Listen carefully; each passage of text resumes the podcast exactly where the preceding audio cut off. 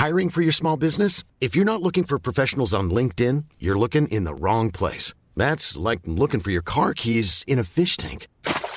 LinkedIn helps you hire professionals you can't find anywhere else, even those who aren't actively searching for a new job but might be open to the perfect role. In a given month, over 70% of LinkedIn users don't even visit other leading job sites. So start looking in the right place. With LinkedIn, you can hire professionals like a professional. Post your free job on linkedin.com slash people today.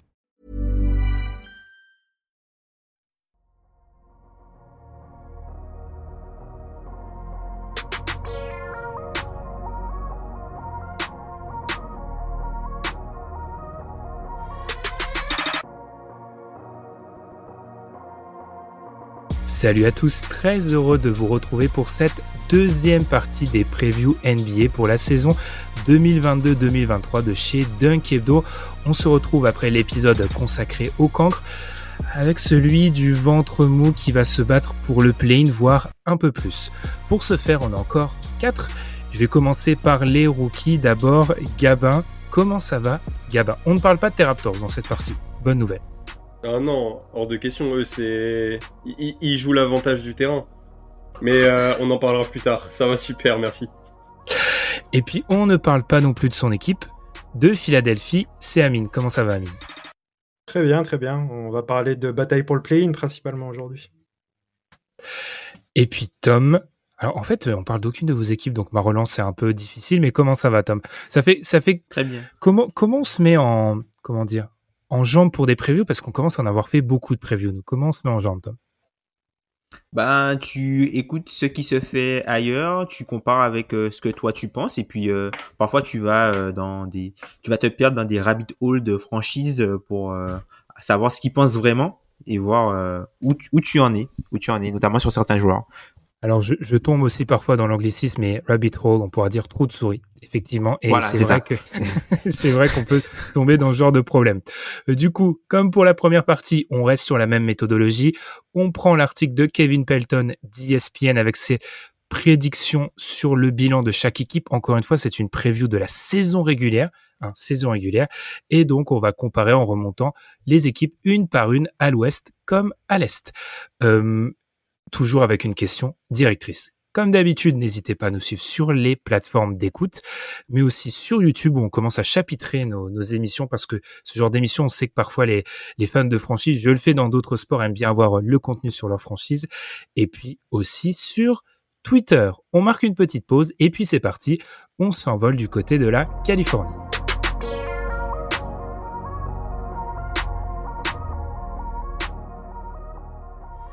Les Sacramento Kings qui sont annoncés d'après le classement de Kevin Pelton à 36,5 victoires juste en dehors du play-in, 11e à l'ouest.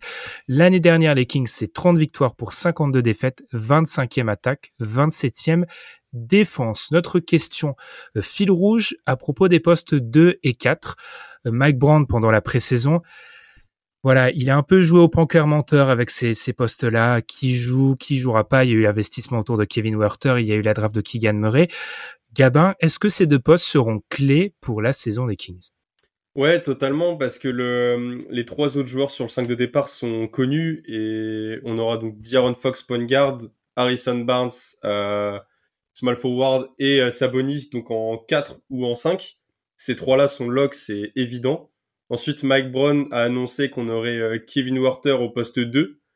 Donc normalement, euh, je pense qu'il va démarrer une bonne partie de la saison poste 2. On verra ensuite si on a besoin de le changer. Après, Kevin Werther, c'est un joueur... Euh, on va lui demander, je pense, la même chose que Hawks, c'est-à-dire attraper des, des catch and shoot et les mettre. Aux Hawks, par exemple, 85% de ses shoots venaient de passes décisives et il était à 38% de réussite, donc c'est très bon. Si les Kings peuvent s'offrir un, un joueur à 3 très efficace ça va euh, dynamiser l'attaque. Et ensuite, il y a deux options pour moi. Soit tu mets euh, Sabonis 104 et euh, Richon Holmes poste 5 et donc tu as euh, une line-up un peu plus défensive qui peut protéger le cercle avec Richon Holmes. Donc c'est très utile les sortes de matchs où il y a des grands pivots du genre Jokic qui viennent jouer en ville pour pas se faire trouer en défense.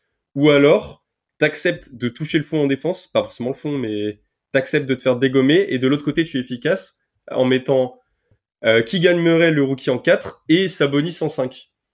Donc maintenant, faut que Mike Brown choisisse, soit il essaye de faire défendre son équipe, soit euh, on essaye d'être euh, une très très bonne attaque. Moi, je pense qu'ils vont partir sur Keegan Murray 4 et Sabonis 5 et que sur certains match-ups, ça peut être très efficace de changer en mettant Richard Holmes en 5. T'en penses quoi, Amine Effectivement, cette draft de Keegan Murray? Et Mike Brown, rappelons que c'est un coach qui a un ADN défensif, hein, notamment euh, du côté de son, son passage assistant coach du côté des Warriors. Est-ce que ces deux postes-là, 2 et 4, sont la clé de la saison des Kings? C'est possible qu'ils soient les, les, les, postes clés. En tout cas, euh, avec cet effectif, bien que Mike Brown soit un coach plutôt, euh, plutôt de, de défense, euh, je pense qu'ils ont un, un, roster où ils doivent jouer l'attaque à tout prix, en fait. Euh, ils n'ont pas assez de d'armes sur le plan défensif pour, euh, pour sacrifier l'attaque. Mettre Richard Holmes et euh, Sabonis euh, sur les postes intérieurs, tu sacrifies de l'attaque en fait, parce que tu embouteilles un peu ta, raquette et tu te retrouves avec tu te retrouves avec une attaque moins intéressante qu'avec un, un, très bon spacing en intégrant en intégrant le rookie qui gagne Murray qui a l'air totalement ready sur le plan sur le plan offensif. Donc moi je pense que le, le, le, le salut des Kings passera par une par tout jouer pour l'attaque et, euh, et là-dessus, ils ont, ils ont une équipe plutôt bien construite pour attaquer. Par contre, en défense, ça sera un autre problème, ça c'est sûr. Euh, voilà. C'est vrai, effectivement, les Kings en défense, euh, toutes les stats aujourd'hui, pour, à part quand c'est pas indiqué, viennent de cleaning de glace.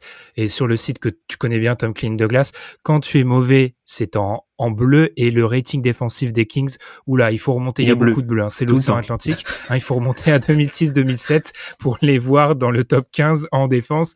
Tom, pour un peu prolonger, est-ce que c'est ça, euh, les postes 2 et 4 ben, en fait, c'est plutôt du côté offensif que se fera la clé oui, c'est ça. Euh, oui, ça, ça, ça sera là, je pense. Euh, je crois pas du tout à ce qui, à, par exemple, un too big line-up avec euh, notamment Richard Holmes et Sabonis, tout simplement parce que l'an dernier, euh, ah, ok, Richard Holmes, il a eu des problèmes euh, un peu personnels qui l'ont écarté de la deuxième partie de saison quand Sabonis est arrivé. Mais l'an dernier, ils ont joué que 15 positions tous les deux sur le parquet et le, le plus gros line-up qui était utilisé avec Sabonis, c'était justement en dehors des trois joueurs euh, majeurs qu'a qu cité Gabin, c'était avec Justin Holiday, mon chouchou que je salue, et euh, Trey Lyles. Et globalement, je pense que le skill set de ces deux joueurs-là est plutôt bien répliqué en fait par euh, et, euh, et Murray. Et surtout que Keegan Murray, c'est un, un haut choix de draft, donc je pense qu'il d'office il devrait être euh, inscrit dans, dans, dans, le 5 majeur. Donc euh, oui, pour moi, c'est euh, l'attaque avant tout, puisque on a vu que l'an dernier, quand Sabonis était sur le terrain, notamment avec Fox, qu'ils étaient dans le 76e percentile offensivement. Donc je pense que c'est quelque chose qui devrait perdurer pour leur permettre au moins d'espérer le play-in. Mais encore une fois, tu vois, le, le play-in, et si on, on pense peut-être à la dixième place, la dixième place, ça te garantit pas la, la post-season et euh, bien au contraire, en fait, il faut quand même gagner deux matchs pour pouvoir accéder aux playoffs. Mmh. Rappelons que tous les dixièmes ont perdu, mais ça serait peut-être le match avec le plus d'enjeux pour les Kings en 15 ans, quand même, s'il y avait... Euh... c'est assez, assez, fou à dire. Euh, je suis assez d'accord avec vous, on va revenir, comme d'habitude, à chaque fois, la dernière petite partie sur l'équipe, on va revenir sur le, ce qu'on pense de ce classement d'ESPN. Moi, je tiens juste peut-être à réhabiliter un peu Kevin Werther, qui, je pense, a un, un poste de solide dans le catch and shoot qui fait beaucoup de choses. Euh, la deuxième partie de saison avec Macmillan, quand Macmillan avait pris euh, le pouvoir après euh, Lloyd Pierce, il avait été très bon défensivement. Je pense que c'était un peu une parenthèse enchantée comme beaucoup de cette équipe des Hawks, mais c'est un catch and shooter qui est desservi par le fait que les meneurs ball dominant en NBA ont décidé de plus défendre. Qu'en fait, on lui, on le met dans un rôle défensif qui n'est pas le sien. C'est ça qui est un peu, mais je trouve que c'est un joueur qui peut être intéressant, qui va, comme l'a dit beaucoup de shoots de leur côté. À voir s'ils arriveront euh, défensivement, ça risque quand même d'être compliqué. Hein. Ils vont toujours être très vraiment à la rue au niveau de la défense du cercle. 36,5 victoires, 11e à l'ouest annoncé par euh, Kevin Pelton et ses statistiques à ESPN. Gabin, je sais que toi, tu ne crois pas en cette position de voilà de d'équipe euh, juste au portique hein, avant les playoffs, avant le play justement, tu les vois arriver au play-in? Bah le moi, je trouve que je suis beaucoup plus rassuré par euh, l'effectif des Kings que par exemple les Blazers ou les Lakers dont on va parler juste après. Même s'ils ont des joueurs, euh, le meilleur joueur ne sera jamais euh, celui des Kings entre ces trois équipes. Mais après, en fait, quand je vois que l'année dernière ils ont fait une saison mauvaise, hein, Ils ont fini 12e. Je me dis, ils avaient le 27e defending rating. Ils vont forcément faire un peu mieux parce que tu peux pas faire pire. Comme t'as dit, tout était en Ah, méfie-toi. Le, je me dis, Mac Brown. On, est plus sous Luke Walton. Mac Brown, il a l'air euh, d'avoir envie d'apporter une identité défensive à l'équipe. S'il arrive à faire défendre Fox, Werther, euh, Murray, on sait que c'est c'est un bon défenseur après avoir ce qu'il peut donner en NBA et Sabonis. Bah l'équipe, je dis pas que ça va être une bonne défense, mais on peut euh, limiter un peu la casse. Et ensuite en attaque, moi je suis très optimiste pour l'attaque parce qu'en fait là, euh, Fox, ça va être son année pour briller. Il va être dans des conditions optimales parce que c'est un joueur qui adore driver et attaquer le cercle. Et autour de lui, on a mis que des joueurs qui peuvent spacer et jouer à trois points. Et donc Fox que, du va coup, ça-. Je, je te coupe, gamin. Est-ce que du coup, Ouais, ça ouais. met pas en difficulté le 5, euh, le 5 Holmes, il est pas viable, du coup. Non, un- il est pas viable en attaque. C'est ça qui me dérange. Parce que le, si tu mets Holmes dans la raquette, tout de suite Fox va, il va se manger le pivot adverse quand il va vouloir attaquer. Alors qu'avec Sabonis, on peut écarter. Et euh, je pense que le duo Fox-Sabonis, ça va pas être des footballs de guerre. Ouais, non, mais je comprends. Mais, Je comprends.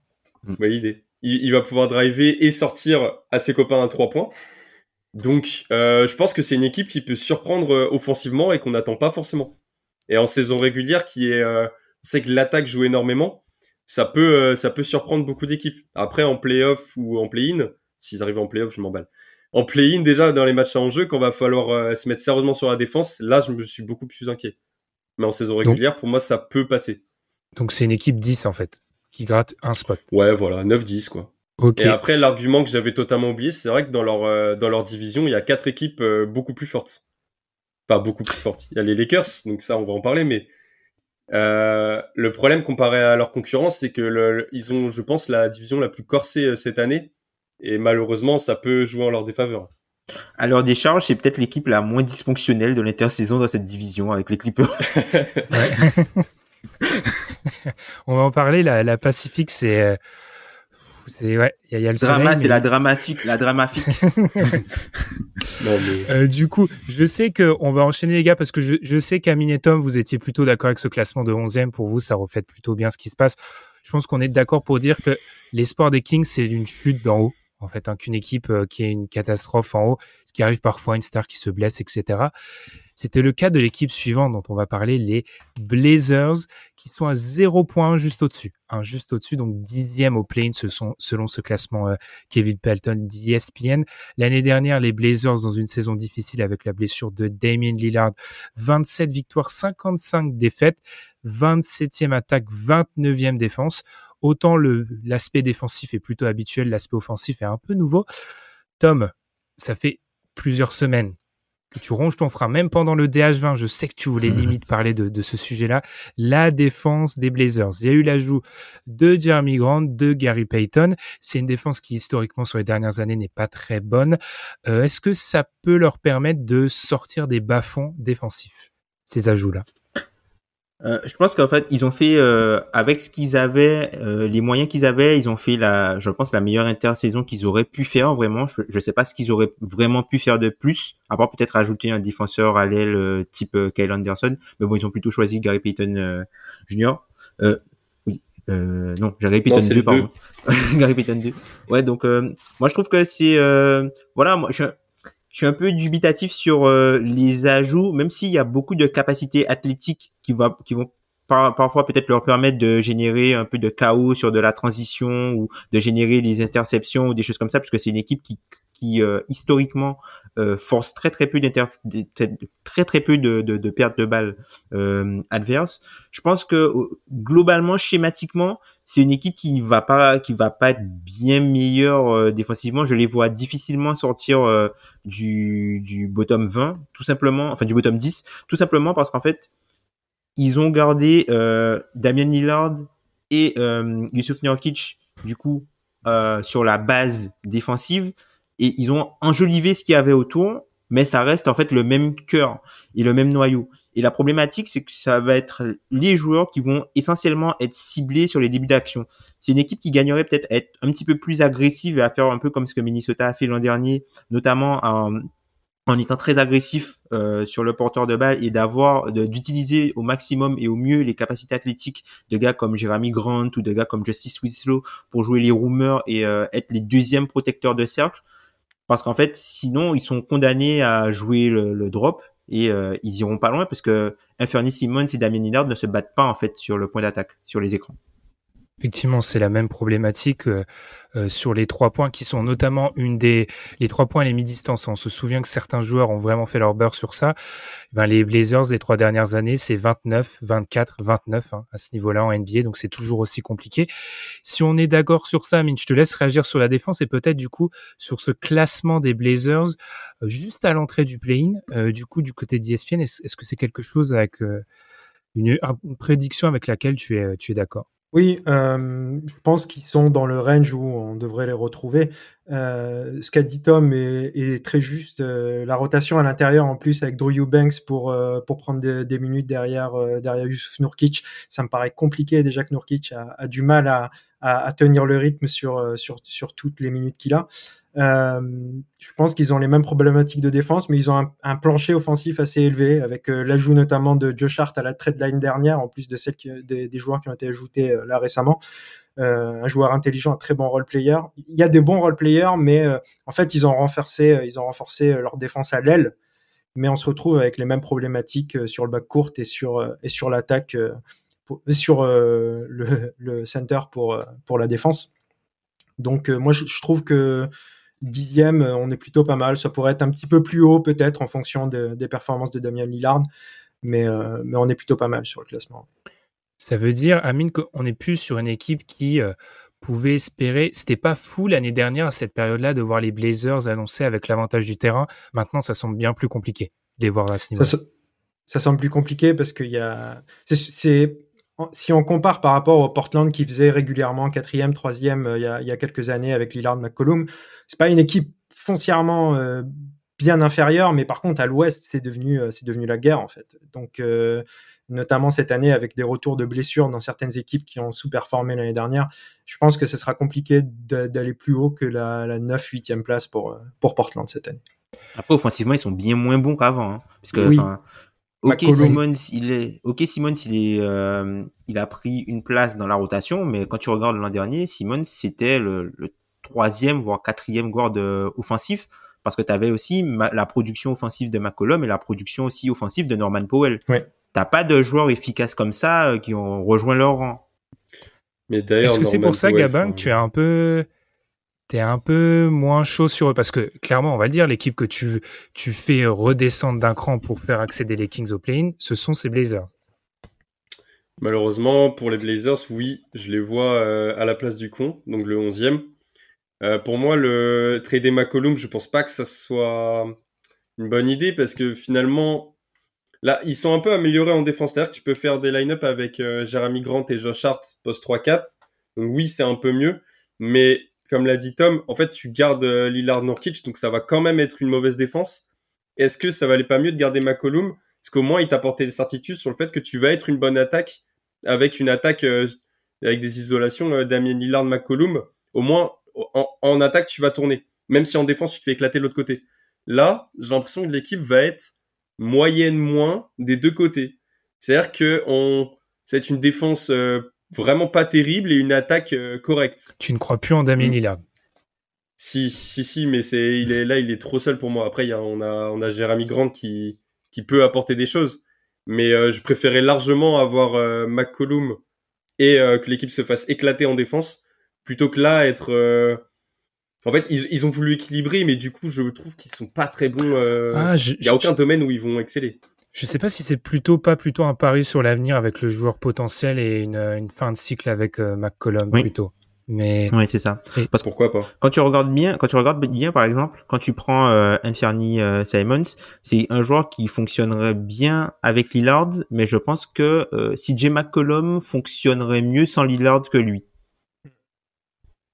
Faut avoir notamment sur tout ce qui est jeu intermédiaire en fait, puisque Notamment sur tout ce qui est jeu intermédiaire, parce que voilà, c'est pas un, joueur qui provoque énormément de lancers francs, c'est un joueur euh, qui est très dans le shoot. Alors oui, c'est un excellent, c'est un excellent shooter à trois points sur tout ce qui est catch and shoot, pull up. Il fait, il a toute la panoplie. Mais pour tout ce qui est mi-distance, le jeu, aller chercher les contacts, le flotteur et tout ça, ben il est un petit peu, euh, il est un petit peu en deçà. Et c'est là où en fait où, où, tu avais le, le, vrai apport de McCollum, c'était ça pour moi, c'est-à-dire que les possessions leader ne touchaient pas la balle, il pouvait vraiment se reposer et savoir que McCollum allait pouvoir gérer toute la possession seul et obtenir quelque chose quoi. Là où pour euh, Simone, ça peut être plus compliqué parce que l'année dernière, il a fait une excellente euh, saison par rapport à ce qu'on pouvait attendre de lui. Mais là, il a attendu au tournant dans un rôle de deuxième initiateur. C'est pas la même chose. À l'ouest.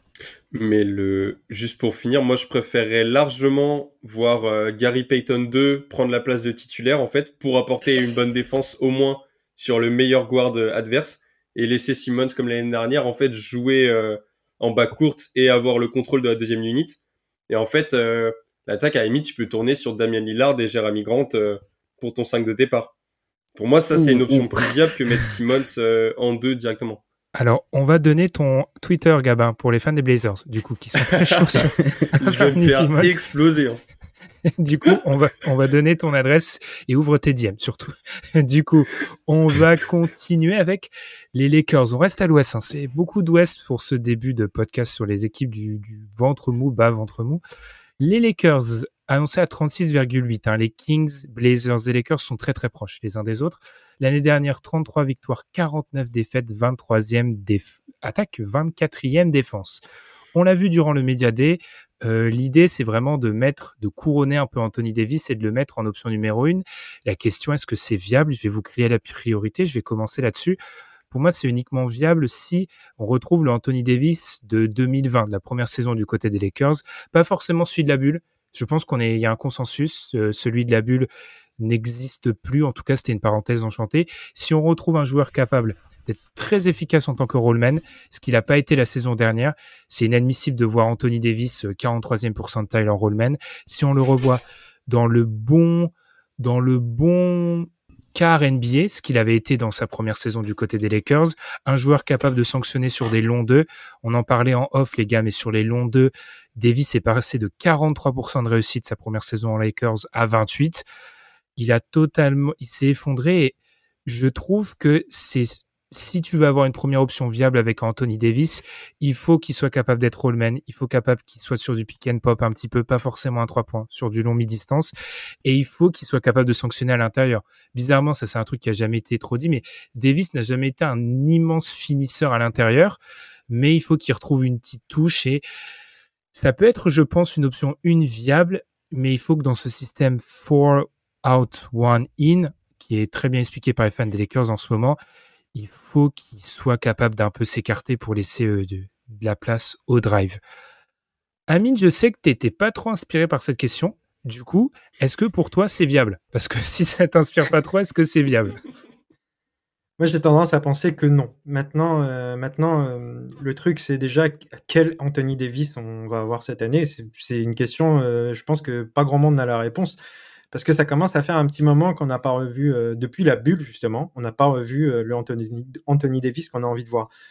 Moi, je pense que même pour, pour permettre à Anthony Davis d'être meilleur, il faut que ça tourne plutôt autour de LeBron même si, euh, même euh, LeBron a, 37 ans, on le sait tous et tout. Je pense que même pour permettre à Anthony Davis d'être dans les meilleures dispositions dans ces Lakers-là, il faut qu'il soit, il faut qu'il soit numéro 2 en fait. Et hum, une attaque qui tourne autour d'un non-initiateur principal comme Anthony Davis. Moi, je connais bien à Philadelphie euh, ce, genre de ce genre d'organisation. Je pense que c'est pas viable pour aller très très loin en fait peu importe le niveau de, de, ton intérieur dominant, il faut que ton attaque tourne autour d'un. C'est pour ça qu'à Philadelphie, on a été chercher James Harden. À Los Angeles, on a, il y a LeBron James, donc euh, l'attaque doit tourner autour de LeBron James, selon moi. Gabin, Tom, Tom, je te lance. Est-ce que du coup, je vais, je vais rebondir sur ce qu'a dit Amine. Est-ce que pour aller très haut, ce n'est pas viable, mais est-ce que les Lakers ont le potentiel d'aller très haut avec cet effectif-là? Je pense quand même, puisque c'est quand même une équipe qui a LeBron, LeBron James et Anthony Davis. Donc euh, c'est difficile en fait. Ces deux joueurs qui sont euh, quand même classés dans le DH20. Quand normalement quand tu as deux joueurs qui sont classés dans le DH20, tu es censé pouvoir aller faire les playoffs. Surtout quand tu en as un dans le top 10 et un dans euh, disons la moitié du top 20, enfin la moitié entre les 15 et 20. Donc je pense que c'est quand tu as deux joueurs comme ça sur des postes où sur des postes vitaux en NBA, je pense que tu, tu as quand même les moyens. C'est ce qui est auto qui te limite. Par rapport à Anthony Davis, peut-être que d'un point de vue ballon, ça va pas être euh, autour de lui que l'attaque sera centrée, mais euh, peut-être qu'on verra euh, cette année les Lakers faire un petit peu plus de dribble and off, des choses comme ça. On verra peut-être les Lakers faire plus de, ducking pour lui à l'intérieur pour qu'il puisse abuser un mismatch rapide. Peut-être qu'on verra un Anthony Davis par exemple qui court beaucoup plus en transition pour euh, avoir déjà euh, le mismatch quand il arrive de l'autre côté du terrain et avoir euh, une, une, une, passe facile pour pour seal déjà son défenseur quand il arrive et avoir des je pense que c'est plus dans ce côté-là que l'attaque tournera autour de lui. Pas pas forcément on va on va jouer on va le jouer en ISO à chaque fois pour qu'il attaque quelqu'un arrêté mais plus dans le côté utiliser sa vitesse et ses capacités pour générer des choses autour de lui c'est-à-dire que un peu alors ça va peut-être sembler euh, blasphématoire, mais peut-être utiliser euh, un peu à la manière de Steph Curry, utiliser le danger que lui peut emmener au cercle sur un mismatch pour pouvoir libérer quelqu'un d'autre à trois points par exemple. Des choses comme ça. Plus dans, dans, ce registre-là que vraiment euh, domination, bol en main et faire tourner l'attaque autour de lui à la Jokic ou Embiid. Gabin, l'attaque d'Anthony Davis, c'est le, le, chrono nous, nous oblige alors. Le, ce bilan du coup des Lakers à la neuvième place. Du coup, d'abord Anthony Davis et le bilan à la neuvième place. Je t'en prie, Gabin. Mais Anthony Davis, pour moi, il y a trop d'incertitudes, mais là, je vais devoir encore parler des blessures. Il est, euh, il est encore blessé au bas du dos. Enfin, c'est, il a Après, c'est la pré-saison. C'est, c'est de la pré-saison, mais euh, est-ce que là, c'est l'année, on va enfin le voir euh, jouer plus de la moitié des matchs? Enfin, le, donc ensuite, il y a ça comme incertitude pour Anthony Davis. Après, faut que je trouve faut qu'il accepte son rôle. C'est-à-dire des fois, il a vraiment envie de jouer de loin et il pense qu'il est Carl Anthony Towns. Et euh, en fait, Anthony Davis, j'ai l'impression qu'il y a le joueur qu'il veut être et le joueur qu'il est vraiment. Et il n'arrive pas à accepter euh, vraiment ce qu'il doit faire pour être euh, le plus efficace possible sur le terrain. C'est-à-dire, faut vraiment, je, faut, faut qu'il arrête de jouer à trois points parce que le, même, même si en 2020 il, il, il en mettait des trois, Là, cette année, il a tourné à 18,6%. C'est euh, même pas très peu. C'est c'est horrible. Et en fait, ça, ça m'énerve de le voir jouer à 3 parce que je me dis, à l'intérieur, il a montré tellement de capacité que si c'est dommage de, de, continuer à l'envoyer. Euh, des fois, première option, il arrive, il se place euh, hop, en dehors des, des 3 points. Mais dit, mais arrête, c'est pas ton, ce n'est pas toi. Oui, mais s'il y, a un pivot, à côté de lui qui lui bah ne peut rien faire du tout et qui ne peut que finir au cercle, bah si tu peux pas être tous les deux en dessous du cercle et il y a personne dans les coins. En fait. Mais cette année, il y a Thomas Bryant qui ah peut shooter. ah, je suis vraiment pas satisfait des, des recrues. Hein. Parce que justement, je vais en parler. Deuxième incertitude, il y a que six joueurs qui étaient présents en 2022 qui sont encore dans l'effectif, plus le coach a changé. Donc maintenant, c'est Darwin Ham. Donc déjà, moi, les recrues, je les trouve pas exceptionnelles. Euh, les problèmes n'ont pas du tout été réglés et en plus, faut va falloir un petit temps d'adaptation pour que tout ce beau monde apprenne à jouer ensemble. Et en fait, ça fait beaucoup de ça fait beaucoup d'incertitudes et j'arrive pas. Pour moi, neuvième, en fait, c'est c'est un niveau plancher. Pas déconner, enfin, ils vont pas encore louper le play-in, mais j'arrive pas à vraiment me dire qu'ils vont aller battre les équipes d'au-dessus. Même si euh, les joueurs euh, qu'ils ont, LeBron et Anthony Davis, euh, peuvent largement être le meilleur joueur du terrain à chaque fois. Les meilleurs joueurs. Amine, je t'ai vu lever la main, c'est tellement, euh, c'est tellement scolaire que je suis obligé de te donner la parole. en fait, euh, je voulais revenir sur, sur quelque chose. Ce qu'a dit, ce qu'a dit Tom tout à l'heure en disant que, que avec deux joueurs DH20, normalement, tu vas en playoff. Le problème, c'est que c'est un LeBron vieillissant et un Anthony Davis qui est dans le DH20 parce que on le respecte encore trop. La, mhm. question, c'est de savoir, c'est la question aussi est de savoir. Là, Darwin Ham a fait une déclaration, euh, a annoncé son starting five et moi, ça m'inquiète beaucoup. Euh, il annonce Westbrook, euh, Kendrick Nunn sur les postes euh, sur les postes de guard et un backcourt avec LeBron en 3, AD en 4 et Damian Jones au, au, poste 5. L'autre chose qu'a dit Tom, c'est que à un moment donné, je comprends pourquoi AD ne joue pas poste 5 en, saison régulière, parce que ça, ça lui évite d'aller à la bataille toute, toute, la saison. Mais je pense que à un moment donné, avec ce, roster-là, AD doit jouer poste 5, LeBron doit jouer poste 4, que Kendrick Nunn, je pas souvenir de l'avoir vu beaucoup défendre, qu'il y a des joueurs qui défendent, qui défendent quand même. La construction de l'effectif est un petit peu meilleure que, que l'année dernière. Euh, si, on intègre justement un Patrick Beverley à un moment donné, moi pour moi il fait plus sens que, Russell Westbrook que, dans le 5 majeur. C'est dur à dire. On sait qui est Russell Westbrook, mais il fait plus sens dans ce roster-là où il n'aura pas la balle, où il va, défendre euh, du mieux qu'il peut et où LeBron euh, aura, la balle dans les mains. Donc pour moi, c'est déjà les prémices de ce qu'on voit en pré-saison sont pas très rassurants et je suis pas sûr que, en fait, ça peut être tout ou rien. Ça peut être bien mieux que ce qu'on voit là maintenant si ça quelque chose qui clique, que AD retrouve son niveau, euh, etc. Mais ça peut être pire. Ça peut encore rater le play-in en vérité. Après, peut-être que c'est juste le 5 qui débute et puis euh, après 30 secondes, enfin deux allers-retours.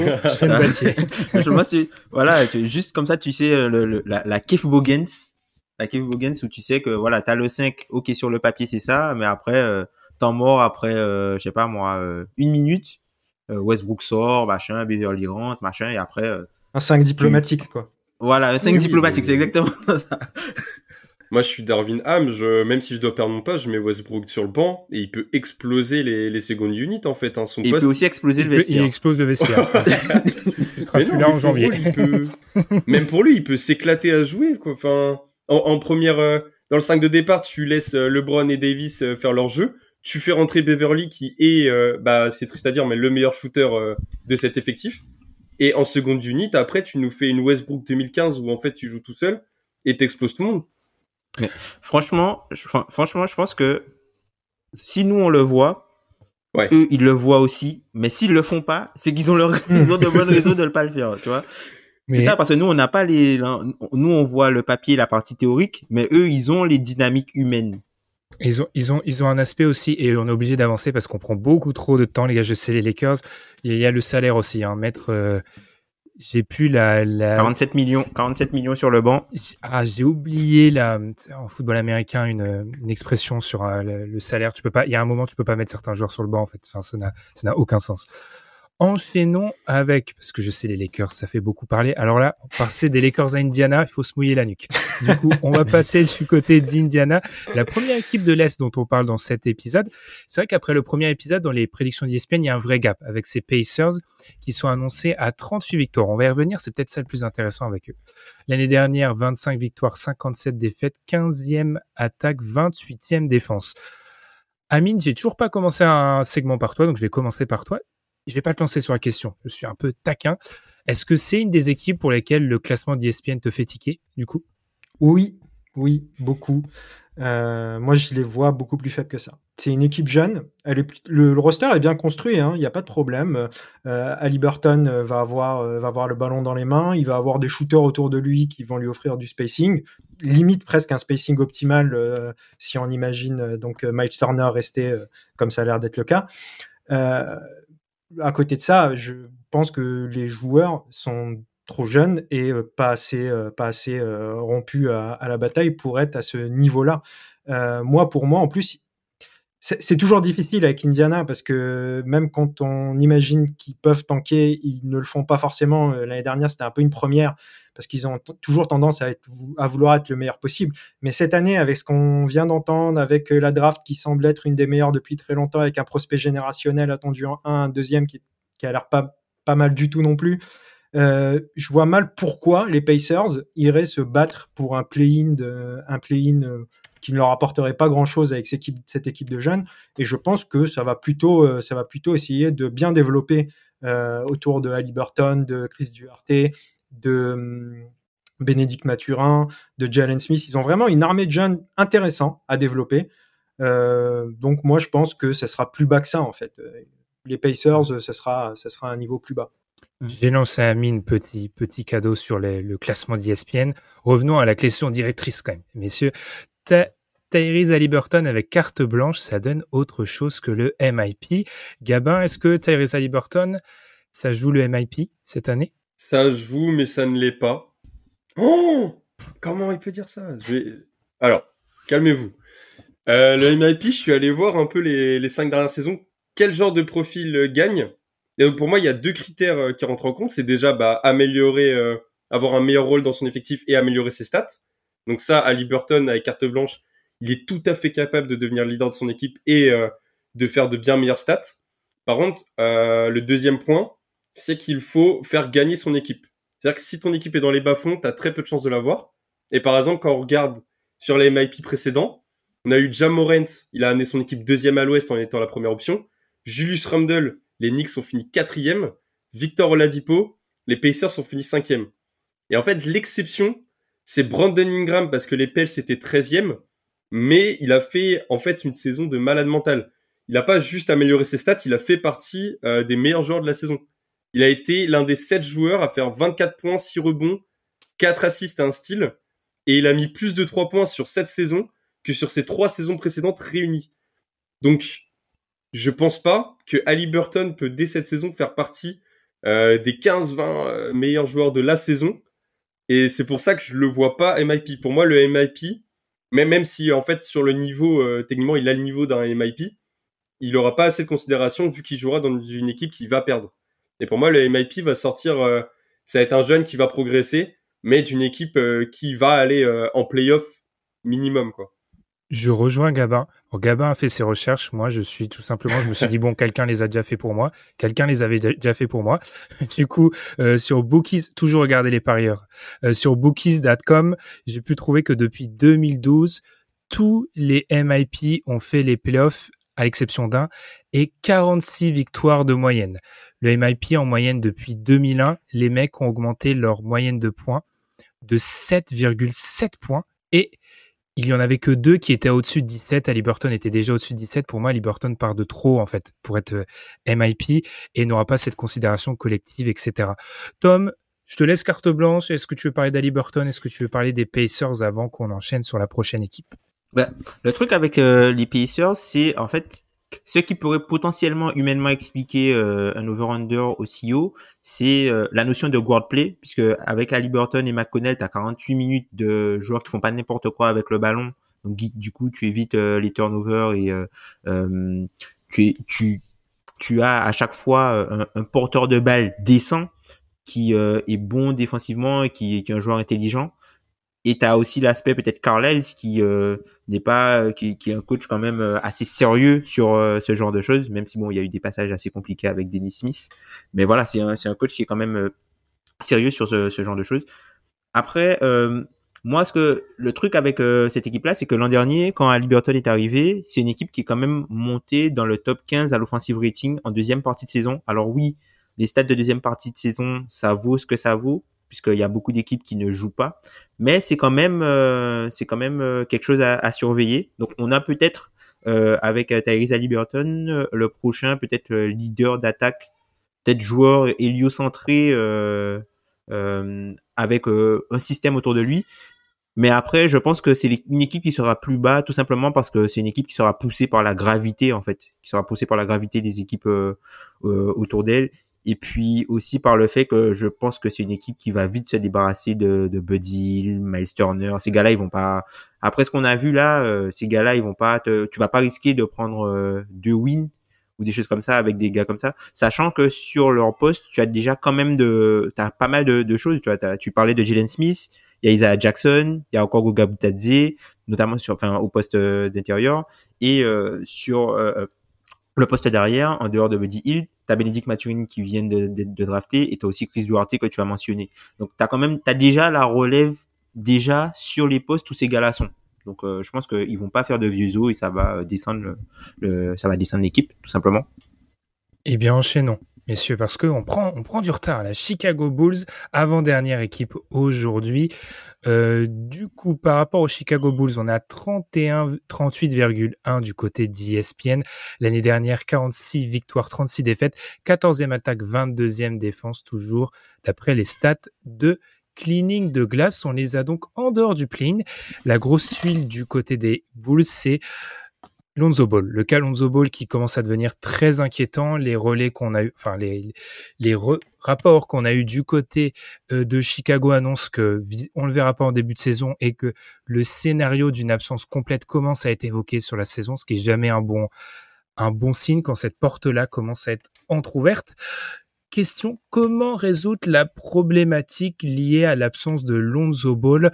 Euh, Lonzo Ball l'année dernière qui était arrivé du côté de Chicago, qui avait trouvé son rôle après la signature du contrat, euh, qui veut partir sur les Bulls, qui est inspiré par euh, ce sujet? Bulls, je Tom lève la main. Tom, c'est le plus l'expérience fait là c'est le c'est l'expérience qui fait tout parce que Tom il a, il a dégainé tout de suite. Allez, je lève la main. Allez, on fera Tom et ensuite je donnerai la parole à Gabin. Vas-y. Ben pour Chicago, pour répondre à la question, c'est, enfin, Lonzo Ball, là où il était important pour eux, c'était euh, vraiment le, le, chaos et le, la génération du jeu de transition, notamment avec son duo euh, sur Caruso sur la défense. Et euh, je pense que euh, c'est quelque chose que tu pourras difficilement remplacer des deux côtés, mais tu peux quand même remplacer une des choses. Donc soit tu pars sur quelque chose de plus défensif et tu mets un joueur qui est simplement capable de défendre sur les postes 1. Donc tu peux mettre par exemple Caruso dans, dans le 5 avec euh, en, un peu en, en, en quoi. Caruso un peu en trendy avec aux côtés de de, de Lavigne et euh, de de Demar de Rosanne qui lui aurait le joueur le, rôle de meneur de jeu. Ou sinon tu peux leur ajouter euh, ben, leur jeune rookie euh, de l'an dernier qui a fait un peu sensation à Somno mais qui de, qui est un petit peu plus offensif que, que, que Caruso. Donc je pense que Peut-être qu'ils vont garder Caruso en, en seconde unité, puisque le côté KO va faire un petit peu plus de mal, notamment avec des, des porteurs de balles de deuxième unité qui sont un petit peu moins aguerris à ce type de défense. Mais euh, je vois plus, euh, je les vois plus tenter quelque chose avec euh, euh, euh Dosomnou et peut-être Pat Williams ou un duo comme ça pour pour compenser en fait ce que fait Lonzo Ball, puisque ok Lonzo Ball c'est euh, de facto sur le starting line-up sur le papier, c'est euh, le poste 1, mais c'est pas le meneur de jeu de l'équipe. Est-ce que c'est pas ça, Gabin, la problématique avec les, la problématique avec les, les, les Bulls, c'est qu'on a, on a Zach Lavine, on a Demar DeRozan, comme l'a dit Tom, ce qui fait que euh, le usage de Lonzo, il est à 17 l'année dernière. Enfin, pour un meneur titulaire mm. NBA, 17 de usage, c'est très très peu. Du coup, est-ce que c'est pas, est-ce que ça facilite pas un peu le, le remplacement d'avoir un profil comme ça?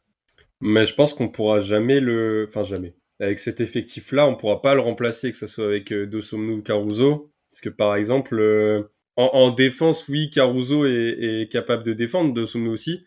Mais euh, Lonzo, l'avantage qu'il avait, comme son frère en fait, euh, Lamelo, c'est des grands meneurs et du coup ils sont meilleurs en défense près du panier. Parce qu'ils peuvent jouer plus grand. Je crois qu'il fait 1m98. Ouais, c'est ça et euh, ce que Caruso n'est pas capable de faire. Et ensuite, même au niveau des trois points, parce que si on parle, en fait, c'est un peu un 3 mais en en poste 1. Et au niveau des trois points, il est beaucoup plus efficace que Caruso et Dosunmu. Donc je pense qu'on peut, avec ces deux-là, on peut limiter la casse, on peut leur euh, donner une partie des rôles qu'avait Lonzo. Mais euh, pour moi, la, perte de Lonzo est beaucoup trop grave parce qu'il avait trouvé un vrai rôle dans cet effectif. Et je suis vraiment pessimiste sur cette saison pour les Bulls juste euh, à cause de cette perte en fait. Même bilan pour toi Amine. Puis du coup, Amine c'est la réaction. C'est celui qui va réagir à chaque fois au classement d'ESPN. Amine, est-ce que tu es d'accord avec cette place de, de en dehors du play-in? C'est ce sont les Kings de l'Est du coup. Moi, je suis pas d'accord avec ce classement. Euh, je pense qu'ils ont un plancher plus élevé que ça, en fait. Quand, euh, quand tu as De Rosanne et, et Lavigne euh, dans ton effectif, je, trouve que leur plancher est plus élevé. Je dis pas qu'ils seront pas à cette position, mais ça me paraît être une équipe euh, supérieure tout de même. L'absence de Lonzo, ça va leur faire mal. Euh, comme, euh, comme on l'a dit, en fait, ceux qui peuvent le remplacer ne peuvent pas apporter en même temps tout ce qu'a apporté Lonzo, parce que Lonzo, comme l'a dit Tom, c'est 3 sur attaque placée et la transition, c'est le porteur de balle et c'est un super joueur de transition. Donc les deux en même temps, c'est compliqué. Dosunmu ou euh, Caruso vont apporter le côté euh, le côté 3 euh, et, et un Dragic va t'organiser le jeu avec la seconde unit puisqu'ils ont récupéré Dragic. Mais mais je pense que je pense le, le, plancher de cette équipe est plus élevé. Ne serait-ce que par De et Lavigne en fait. Tout simplement. Et on sous-estime peut-être que les, stats ont peut-être sous-estimé en fait le niveau de la de la seconde unité puisque au final quand t'as quand même Dragic en porteur de balle euh, secondaire t'as pas forcément t'es pas obligé de, de, de jouer avec Kobe White. T'as peut-être potentiellement Pat, Williams s'il n'est pas dans le 5. Enfin, ils ont commencé des matchs de pré-saison où Pat Williams n'était pas dans le 5. Donc peut-être pour lui avoir un petit peu plus d'opportunités euh, offensives. Et t'as quand même Drummond qui est euh, un, un, un, backup pivot quand même solide, quoi. Enfin, ok, c'est pas un titulaire, machin, mais c'est quand même un backup pivot solide. Donc t'as quand même un plancher dans ta seconde unité qui est plutôt intéressant. Donc euh, ouais, peut-être que les projections sont un peu trop basses. Et puis t'as et, et, je pense que les projections aussi n'aiment pas forcément euh, Vucevic et l'historique de blessure de la ville. Non, la, vraie question c'est... Ah, vas-y, Amine, vas-y. Juste, juste Draymond, en, saison régulière, en backup pivot, euh, c'est bien en vérité. Hein. C'est après que ça se gâte.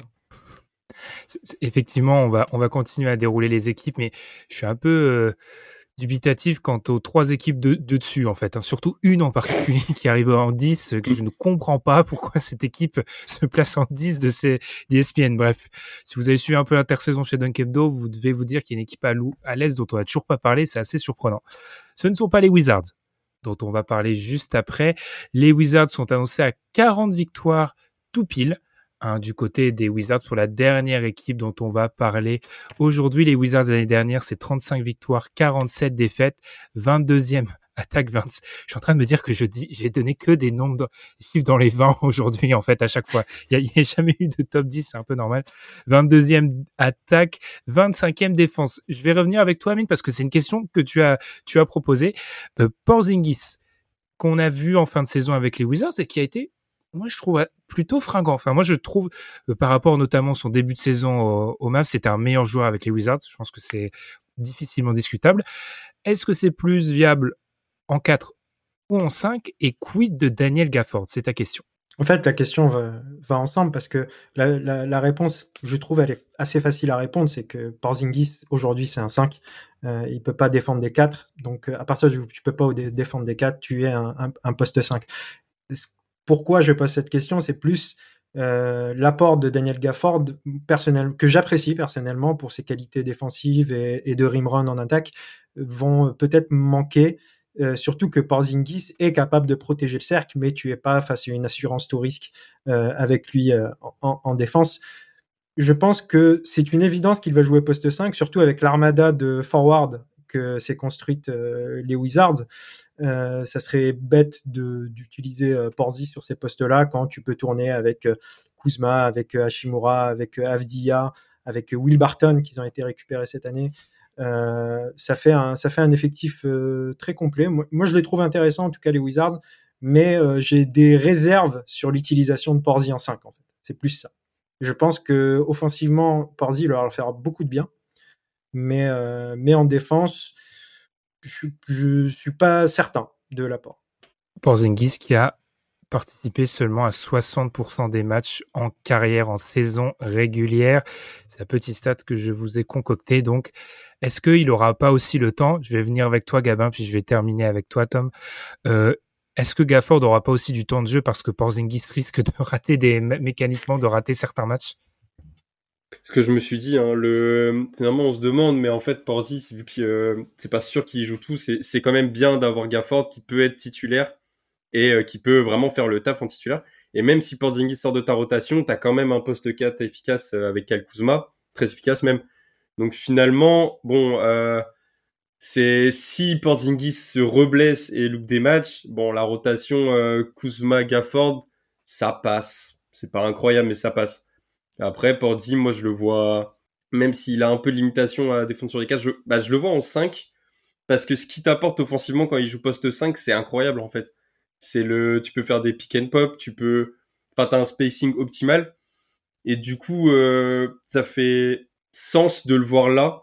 Moi, moi, la question de Amine, honnêtement, je, je voyais pas en fait, le, le, débat se posait pas tellement avec le poste 4, euh, tant il est efficace euh, au 5. Quoi. Parce que Amine, Amine est un fan de Daniel Gafford, je pense. C'est la,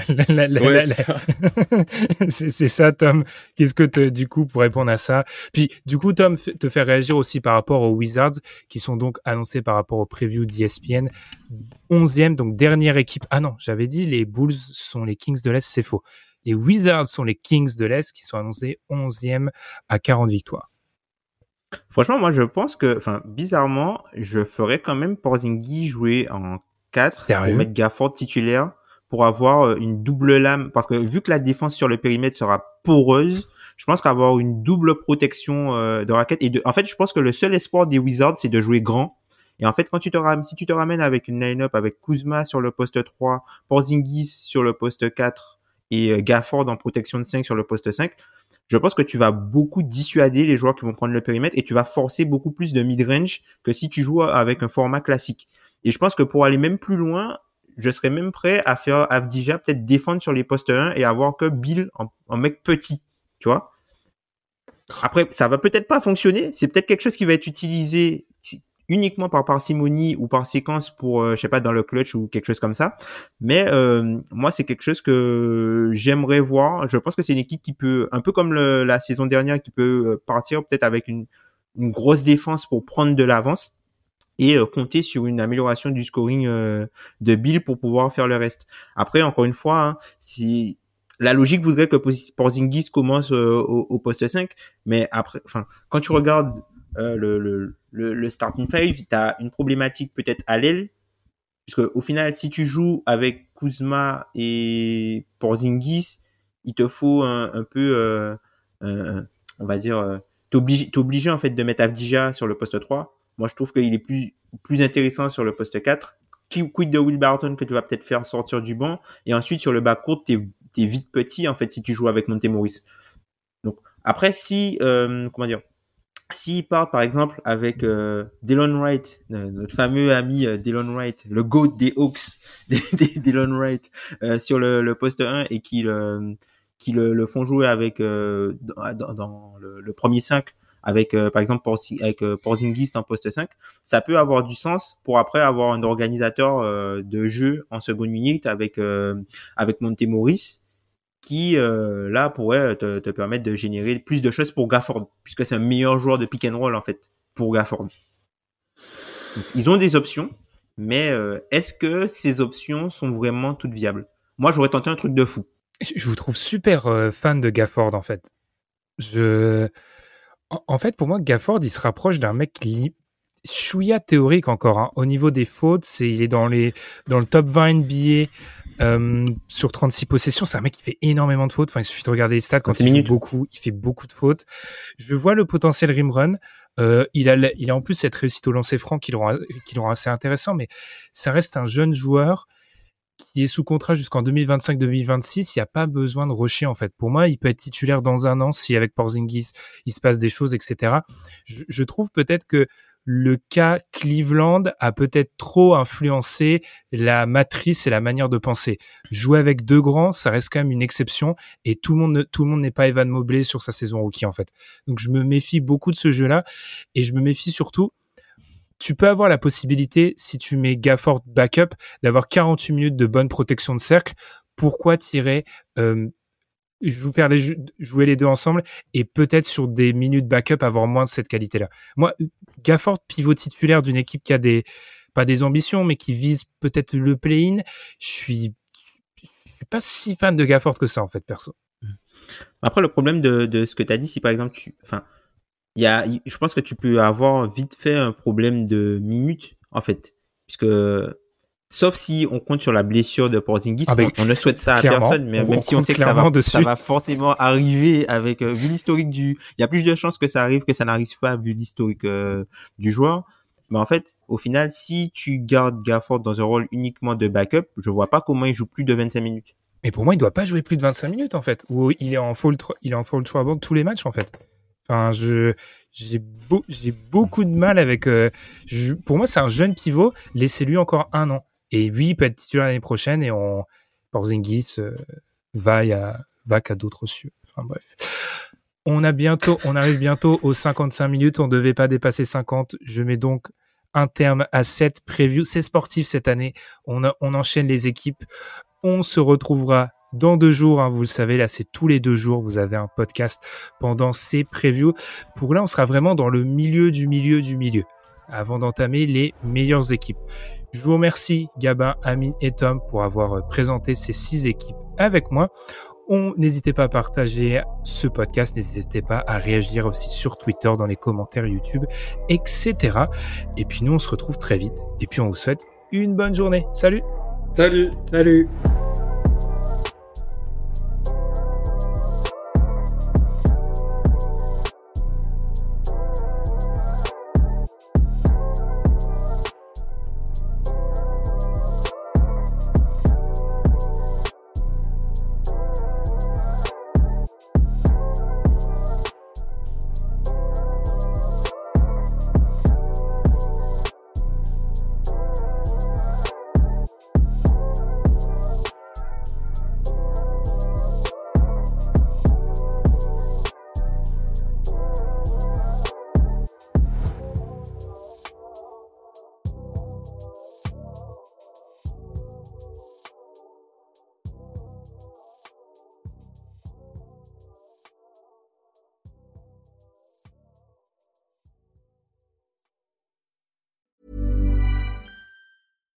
When you make decisions for your company, you look for the no-brainers. And if you have a lot of mailing to do, stamps.com is the ultimate no-brainer. It streamlines your processes to make your business more efficient, which makes you less busy. Mail checks, invoices, legal documents, and everything you need to keep your business running with stamps.com.